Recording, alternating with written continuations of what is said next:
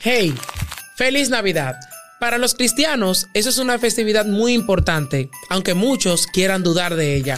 Sabemos que Jesús no nació un 25 de diciembre, pero podemos entender y podemos celebrar que Jesús nació en nuestros corazones. Siempre investiga o mejor indaga, no que nació o un diciembre o un febrero o un octubre. Siempre investiga e indaga que haya nacido en tu corazón. Navidad significa natalidad. ¿Por qué no celebrar el nacimiento del Mesías? ¿Por qué no celebrar aquel que murió en la cruz del Calvario por nosotros? ¿Y por qué no dar gracias a Dios por ese regalo tan inmenso e inmerecido que trajo al mundo a su único hijo para que todo aquel que en él crea, como dice la Biblia, no se pierda, más tenga vida eterna? Recuerda algo, Cristo es la Navidad. Recuerda algo más.